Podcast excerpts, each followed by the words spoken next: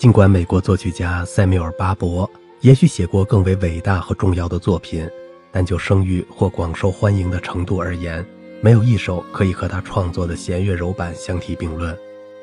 这首柔板原先是巴伯的 B 小调弦乐四重奏的一个部分，创作于1936年。同一年，玛格丽特·米切尔完成了他的史诗般的小说《飘》，生活杂志也开始出版。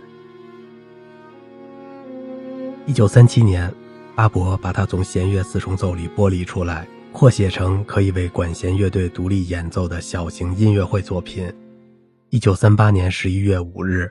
这首作品由阿图罗·托斯卡尼尼指挥美国全国广播公司交响乐团首演。也许因为这是出自美国本土作曲家的作品，加之曲调肃穆忧伤，美国总统罗斯福去世后，电台在向全国播送布告时播放了这首曲子。许多为了世界知名人士举行的纪念音乐会上也经常演奏这首作品，包括纪念巴伯本人的音乐会。在安东尼·霍普金斯的电影《像人》的结尾，这首作品起到了很好的烘托氛围的效果。它也是越战电影《野战排》中多次奏出的主题曲。参考录音是 DJ 唱片公司的四三幺零四八号，伯恩斯坦洛杉矶爱乐乐团。开头十几秒安静的持续音符，从一开始就奠定了这首柔板的基调。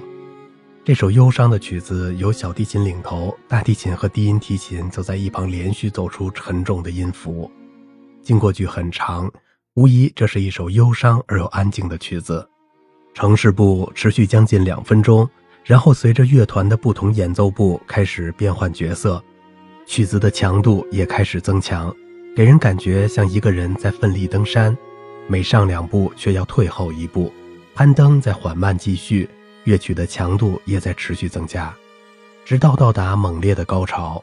高潮过后是短暂的沉寂，登高的艰辛被精疲力竭的下山途中的悄然无语所取代，音乐恢复到肃穆而又平静的开始主题，最后连续不断的和弦渐渐归于平息，结束了整首柔板。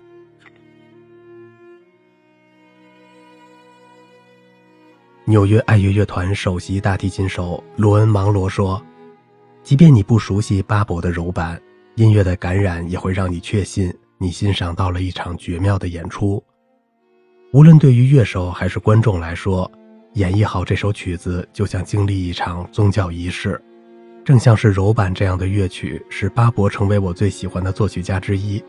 作为他的一名学生，我敬慕他的专注和才智。”他为我提供了巨大的启示。